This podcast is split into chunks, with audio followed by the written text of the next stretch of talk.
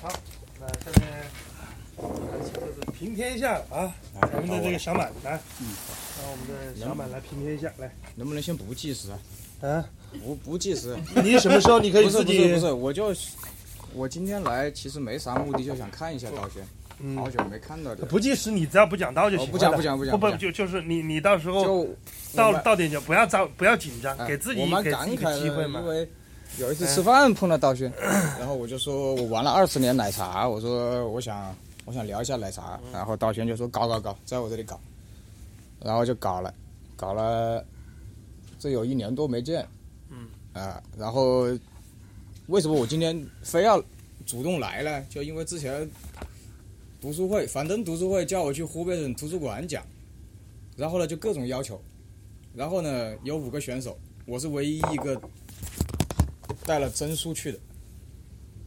就所有的选手全部是讲师，一上去来给大家讲本书，PPT 一来，你觉得有意思吗？所以我觉得我是非常反感樊登读书会这种东西的。所以道轩说要搞这个读书会，也没有任何要求，就是说你觉得这个书好，你能讲出来啥你就来，我就很开心这个事情。然后我我十五岁，十五岁去了新加坡，呃，那个时候李光李光耀还在，不过已经传给吴作栋了。呃，李光耀大家也都也都熟，但是呢，这本书呢是在他死，可以计时了，可以计时了，可以计时了。这个书是他死之后，呃，死之前出的最后一本书啊，死之前出的最后一本书。李光耀有一套书，它是在中国大陆有删减版，就就不能那一段不能说的，啊、因为跟政治有关，啊、我是他死了之后，我很有感，我很有感情，所以这这是别人送的，不是我自己买的，别人送的。我读了四遍，前面两遍呢就没有做笔记，然后呢从第三遍、第四遍开始呢，就自己就会画画、画画、写写。我准备以后每年读一遍。这个你们大家可以去，他有几个点呢？李光耀他在他们家很有钱，在新加坡土生华人。然后他被送到英国去之前呢，他是有幻想的，他就认为英国什么都好。那个时候英国是他主子嘛，什么都好。但是他去了英国之后，刚当然他也认识他老婆了，他就发现，在英国那个时期，他是极度歧视华人的，华人在英国是没有没有权利的，你就是低人一等。然后李光耀所以回来，他一定要成为律师，一定要成为律师，为为新加坡来做做贡献。然后后来就从了政。他那个时候，你们回去看他的纪录片啊，包括我待待了那么多年，他真的是很想马来西跟马来西亚成为朋友，就大家一一起联合。结果好死不死，你把马来西亚一脚把他踹了，踹了。你看他当时采访的纪录片都哭了，直接就哭了。他也不知道明天怎么样。但是我觉得李光耀就是一个，你说的就是一个内观的人，不要向外求。我我我我我这几年明显意识到，不要向外求，一切都是你自己的，多难呐、老百姓没有房子住，你再看看现在的新加坡，那个时候吃喝嫖赌啥都有，你再去看看现在的新加坡。但是就像刚才道轩说的，我我自己能看到什么？李光耀确实是死了，他的儿子李显龙现在六十岁左右，然后也有癌症吧，前列腺癌还是啥癌，反正我估计新加坡的可能也就好时光，可能还有十年到二十年。他现在已经慢慢的开始把政权开始往下一个，就是非理性啊，我们就叫那个小小朝廷已经没有了，传到二代就足了。等到李显龙死了，可能就新加坡可能就真的就随波逐流了。他就是一个李光耀有句话叫“我们只做在世界上各个大树当中的一棵小树，所有的大树，所有的人在中间穿行都要路过我们。”就很多人说新加坡不行啊，中国在斯里兰卡有港口啊啥的，新加坡怎么怎么样啊？我不这样认为。它永远是一个没有任何天灾，没有就老天赏饭吃的一个地方。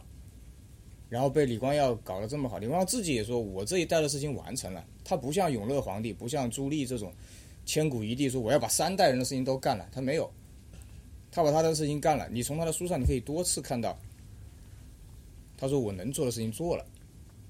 果然他一死，他们家就可能大家看了新闻吧，李光耀的儿子李显龙跟他姐姐还是妹妹弟弟吵架，就是吵他老爸那个房子，说李光耀说生前要拆，然后过了之后李显龙又不拆，然后就闹得沸沸扬扬，就是家家有本难念的经啊，大家不要以为都都很光鲜。所以现在李显龙的身体也就这样，所以我不知道这个真的有一天十年二十年以后，可能新加坡就只只只是一个值得去旅游的地方，去玩一玩拉倒的地方，它不是一个适合常住的地方。然后包括我为什么说新加坡没有未来？你去新加坡看，新加坡人是我我用一个词叫他是养鸟啊，他是笼中之鸟，就是所有的新加坡人已经被李光耀的铁腕政治搞到。你新加坡是没有政治课的，大家很难想象吧？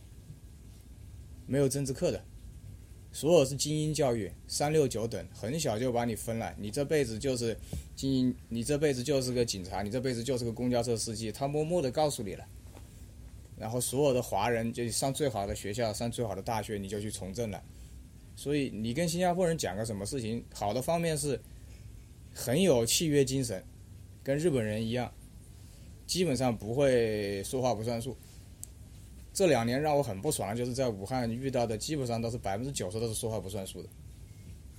道轩是个说话算数的，所以我 所以我愿意来，我就很开心来这种事情。呃，所以大家如果去旅游的话，可以真的去旅游一下，呃，真的是做的很好。而且新加坡在科技方面，它是很努力的，它不像我们就是说说而已。新加坡在科技方面，每隔几年就有一个大的改观，而且他很开放。哎，他说搞赌场就搞赌场，搞金沙酒店就搞金沙酒店，他还有正规的红灯区。李光耀说了句话，我觉得很正常。他说：“我们新加坡人也是人，但是呢，人生来就不平等。”他就这样讲的。你们可以在可以在书里面看，这新加坡正规的红灯区就是为了不让新加坡人受伤害。他就是这样。你可以说他没有人权，但是他就是就是这么一个人。他说你外国女的来正规红灯区待多少年，你就永远不能来了。这都是有法规规定的。在这方面，我真的觉得，就像他就有点像蒋经国的感觉，他他真的是把中西中西结合在一起了。他到死之前还在每天在学中文，他不会讲中文的。他小时候是土生华人嘛，很有钱，都是讲英文的。但他。从政以后，中国改革开放，呃，文革一结束，李光耀是第一个跑来中国敲门的人，他比所有人都快，没有人比他快，站在门口敲门的。他是跟李跟邓小平聊了很多嘛，邓小平没有去新加坡之前，以为新加坡稀巴烂的，邓小平一去了回来发现被骗了，新加坡这么好，当时邓小平跟李光耀说了一句话。说我们什么时候能达到新加坡的高度？李光耀说，我们新加坡的华人是当年在中国没有房子、没有老婆、最惨的、最穷的人的后代做起来的。然后邓小平很长时间没有讲话。然后李邓小平知道李光耀喜欢抽烟，特地给他搞了那个抽风装置，还有痰盂。然后李光耀知道邓小平喜欢抽烟了，全部都准备好了。邓小平也没有把他当一个小国弹丸之国，邓小平从头到尾没有抽一根烟。李光耀说真的是很不可思议，所以他们真的是伟伟人，这就跟道轩老师道轩说的一样，我也不想叫他老师，我觉得这个年代叫老师是骂人，你们也不要叫我啥，我就叫小满。你这句话真骂人了，我已经被别人骂几十万次了，好开心哈，就是没事，包括刚才那位他说就是。你还是在向外求，就是今天来的很多人说的很多话，我听到了，我自己我也没有，就像刀轩刚才说的放下执着，我有的时候就跟他说，我说是啊，有个什么好执着的？你道轩永远是你道轩，你搞活动我愿意来就来，没有必要去去想这些什么，哎呀会不会伤害我的品牌啊，会不会怎么样？我玩鞋玩了二十多年，玩黑胶玩了二十多年，玩茶叶玩了二十多年。我也没有财务自由啊，我也不想财务自由呀，我也不想有钱呢。这个钱是命中定的，你不要羡慕李嘉诚，李嘉诚命中是定的，是露出来的，他的钱是露出来的。他如果还不做好事，他有很大的麻烦的。那大家想知道地狱在哪里吗？晚上去迪吧看一下。昨天晚上我就为了考验自己，朋友拉我去迪吧，我一看，我估计这个社会没没有没有什么救了。我们那个时候年轻去了还好，现在越来越越来越过分了。我待了两个小时我就走了，一一堆人坐那里我就走了，我自己不爽，我我为什么要陪你呢？真的是有的，这个地狱就在那里。时间到了没？嗯，到。讲的比较快啊，不好意思。没好。不是非要讲到八分钟。